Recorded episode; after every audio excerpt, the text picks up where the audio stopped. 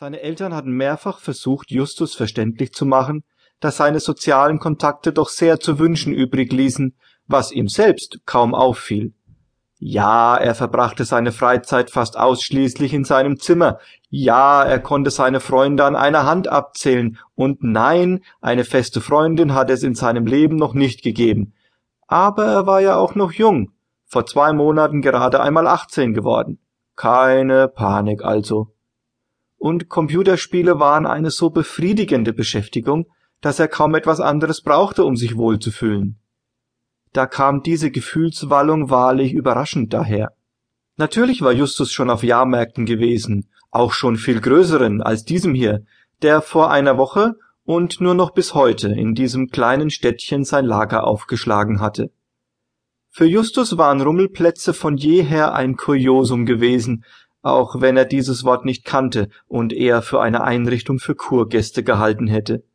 Hier und da ein paar Fahrgeschäfte, die entweder lächerlich harmlos waren oder einen gleich derart durchwirbelten, dass einem Hören und Sehen verging, überall Fressbuden, unterbrochen von Wurf- und Schießständen, wo kein Mensch je die Chance auf den Hauptpreis hatte, der vom Eröffnungstag bis zur Abreise verlockend und unerreichbar von einer entsprechend hoch angebrachten Eisenstange baumelte. Dieser hier war anders. Wobei Justus, auch aufgrund seines eher beschränkten Wortschatzes, nicht hätte ausdrücken können, woran das liegen mochte. Da war zum einen der Umstand, dass es sich hierbei um einen von einer alten Familie betriebenen Jahrmarkt handelte. Der befremdliche Name Bolswara prangte auf allen Schildern und über allen Eingängen. Eine Familie, die ihren Lebensunterhalt damit verdiente, mit ihren Buden von Ort zu Ort zu ziehen? Wie hatte man sich ein solches Leben vorzustellen? Wollen wir gleich oder später? holte Marco ihn aus seinen Grübeleien und deutete auf den spärlich besuchten Autoscooter. Vielleicht, wenn ein bisschen mehr los ist, damit es sich lohnt, schlug Justus vor, der ehrlich gesagt gar nicht darauf erpicht war, da einzusteigen und sich für teures Geld durchrütteln zu lassen. Er verdiente in seiner Ausbildung eigentlich nicht genug, um sich überhaupt hier herumzutreiben. Ein Gedankengang, der die Tatsache, dass er kürzlich im GameStop fast 100 Euro ausgegeben hatte, völlig unter den Tisch kehrte. Was dann zuerst? Du tust so, als willst du alle Fahrgeschäfte mal durchprobieren. Marco schnaubte. Alle? Wie viele sind es denn schon? Er ließ die Blicke schweifen. Da ist noch ein Kettenkarussell, eine Mini-Achterbahn und dieses Breakdance oder wie das heißt. Da ist der Autoscooter noch am coolsten. Ich glaub, ich hab erstmal Lust auf gebrannte Mandeln, befand Justus. Marco rollte mit den Augen. Langweiler, kommentierte er, ging aber willig mit hinüber zu dem verlockend duftenden Stand.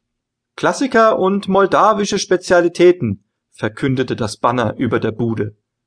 Die sind aus Moldawien, deswegen heißen die so komisch. Justus zögerte einen Augenblick, aber er war mit Marco hier, seinem besten Kumpel, und wenn er den nicht fragen konnte, wen dann? Wo genau ist Moldawien? Das weiß kein Mensch, der nicht aus Moldawien kommt, war seine wenig hilfreiche Antwort, bevor er auch schon nach vorne trat und sich ein Fruchtspieß in dunkler Schokolade bestellte. Justus spielte mit dem Gedanken, Moldawien rasch zu googeln, um zumindest seinen Verdacht zu bestätigen, dass es irgendein asiatisches Land war. Dann aber fiel ihm ein, dass sein Handy ja daheim am Tropf hing. Zudem war die Verlockung der gebrannten Nüsse zu stark. Er entschied sich für ein sündhaft teures Tütchen von weißer Schokolade umhüllter Macadamianüsse, 3,50 Euro für 100 Gramm, und beschloss, jede einzelne Nuss mindestens 42 Mal zu kauen, damit sich diese Investition auch lohnen würde. Weiterhin beschäftigte ihn, während er sich an der ersten köstlichen Nuss gütlich tat, insgeheim die Frage, warum er sich hier so heimelig fühlte. Möglicherweise lag es an dem seltsamen, auf schwer beschreibbare Weise willkommen heißenden Licht, das auf der ganzen Waldlichtung vorherrschte, wo Bolswara gastierte. Dieses Licht ging von keiner einzelnen Bude aus, schien vielmehr über allem zu schweben und Sie wollen wissen Zukunft, ja? riss ihn eine liebliche Frauenstimme aus seinen Träumereien. Nun schienen die Träumereien aber doch weiterzugehen, denn als Justus den Kopf drehte, fiel sein Blick auf die schönste Frau, die er in seinem ganzen Leben je gesehen hatte.